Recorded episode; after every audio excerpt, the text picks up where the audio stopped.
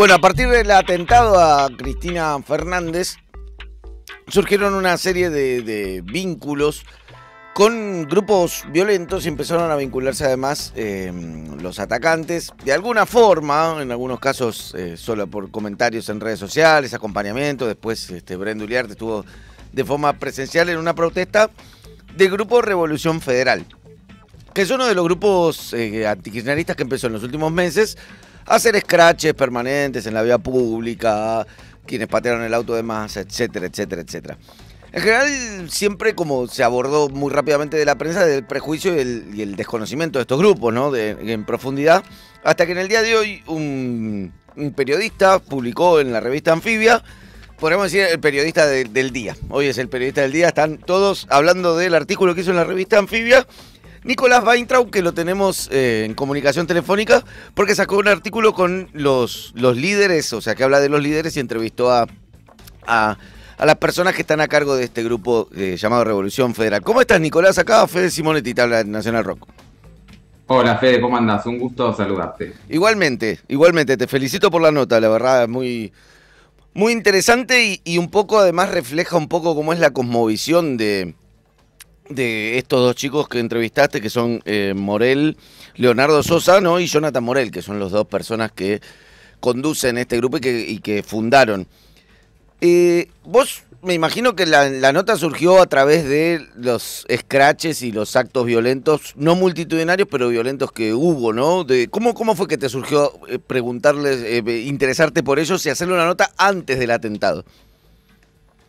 Y sí, mira, es medio paradójico porque yo me, me, interesé en ellos por el motivo que ellos querían que me interesara, que es por el quilombo que hacen, por la guillotina que decía todos presos, muertos o exiliados, digamos, esas, esas ganas de, escandalizar son ganas de llamar la atención y de alguna manera cumplieron su objetivo. Eh, muchos periodistas nos interesamos en ellos, nada más que yo terminé pasando mucho más tiempo, como dos meses y medio, entrevistándolos y eso. Pero la verdad es que es un poco paradójico porque en un punto es lo que ellos siempre quisieron y para eso hacían lo que hacían. Hay, ¿no? Como una cosa medio de vanidosa, ¿no? De, en algún punto me molesta el kirchnerismo porque se robó todo, etcétera, etcétera, pero también hay como una necesidad de que, un poco por ahí se lo puede ver en, el atacante, ¿no? En, en Sabag y en, y en Brenda de figurar, ¿no? De salir en notas, en medios, en que los conozcan.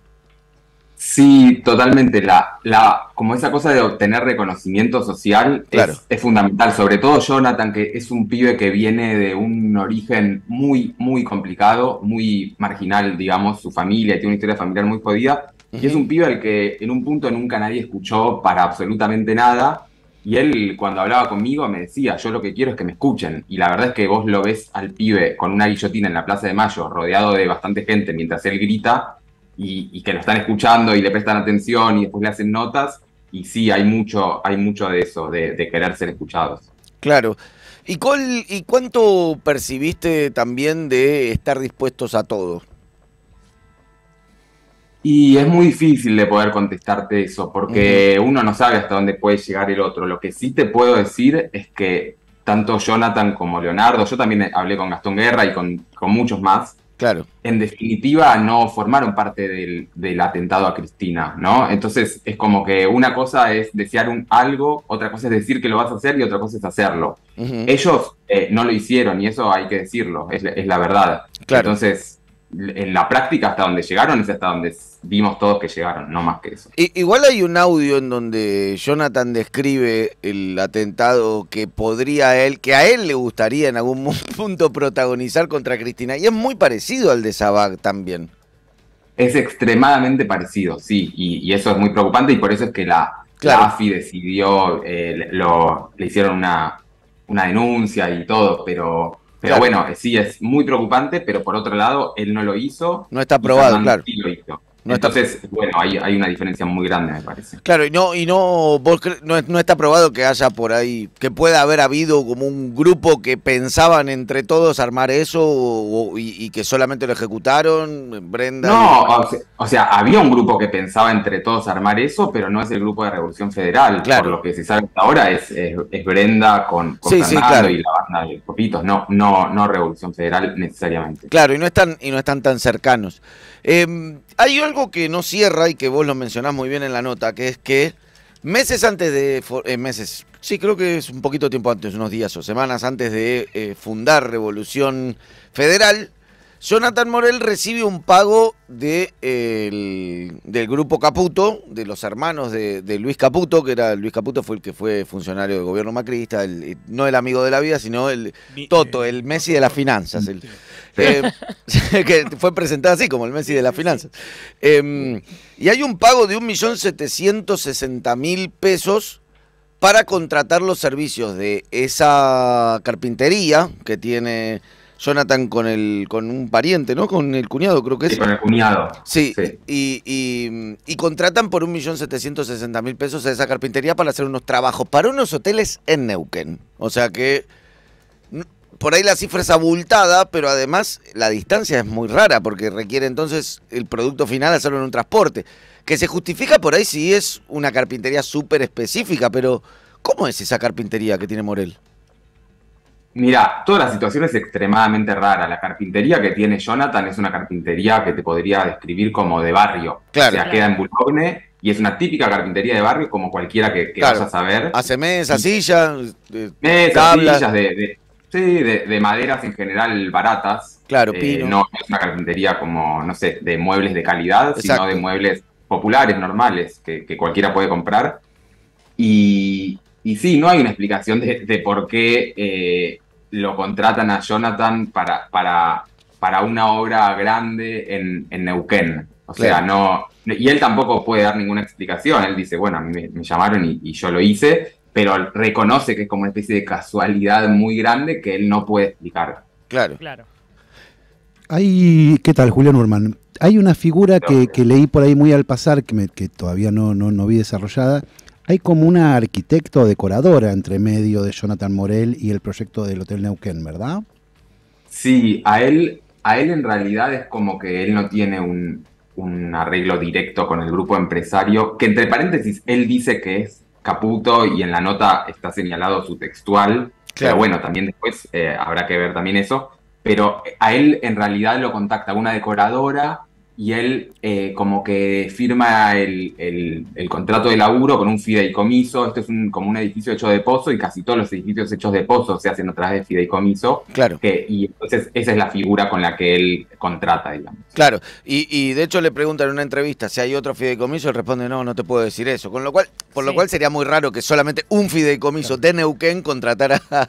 Creo que él dice que sí, le preguntan cuántos y ya no quiere decir, digamos, pero... No, no, no, pero eh, eh, yo no sé si él dijo eso en otra entrevista, pero a mí me dijo muy claramente que este era su único y primer cliente así de grande.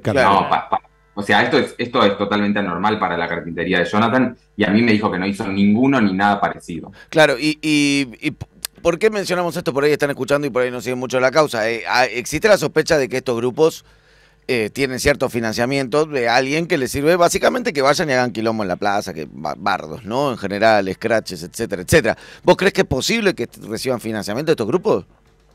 Mira, hasta donde yo sé, esa, esa hipótesis, digamos, del financiamiento es la hipótesis de los abogados de Cristina, claro. si, no me equivoco. Sí. Y es, qué sé yo, la verdad es que lo de esto es, muy raro. Por otro lado, cuando uno habla con ellos y, pasa tiempo con ellos, yo incluso conocí a sus familias, eh, te da la sensación de que también son pibes muy jóvenes que ah, pueden ser inteligentes o no, pero como muy poco formados y con muy poca preparación, digamos, no se ve una organización atrás de todo esto. Por ejemplo, para convocar a una marcha de las antorchas, es un grupo de WhatsApp como podemos tener vos y yo para ir a, jugar al fútbol o a donde sea, donde se van anotando, tipo, uno, Jonathan, dos, Leonardo, tres, así funciona. Es, es muy, muy precario. Claro. Por lo menos lo que yo vi.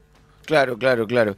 Bueno, nada, ha sido de muy amable, Nico. Gracias. Te, deben estar llamando de, bastante. Sí, no puedo creer, no, la verdad no, no pensé que, iba a generar tanto interés, porque además es un tema del que se habló mucho, ¿no? Eh, eh, eh, mucho, hay, hay, hay mucho escrito sobre ellos. Pero bueno, por mí estoy contento. Che, bueno, muchas gracias por comunicarte con nosotros. Ha sido muy amable.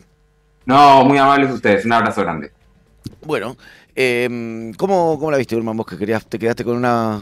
Tenía un poquito de ganas de preguntarle algo que surge en su nota que me parece interesante, que es el grupo de las Mabeles, que ah, son las señoras que actúan un poco en tándem con estos jóvenes. Claro. Y esta figura de la arquitecta, la decoradora, me, que me, olía un poco que capaz había algo por ahí. Una señora, ¿no? Es crónica, ¿viste? Como que él cuenta lo que ve, no, no es que. Sí, hay. Eh, se la recomendamos. interpreta, básicamente. Pero capaz la agarrás en.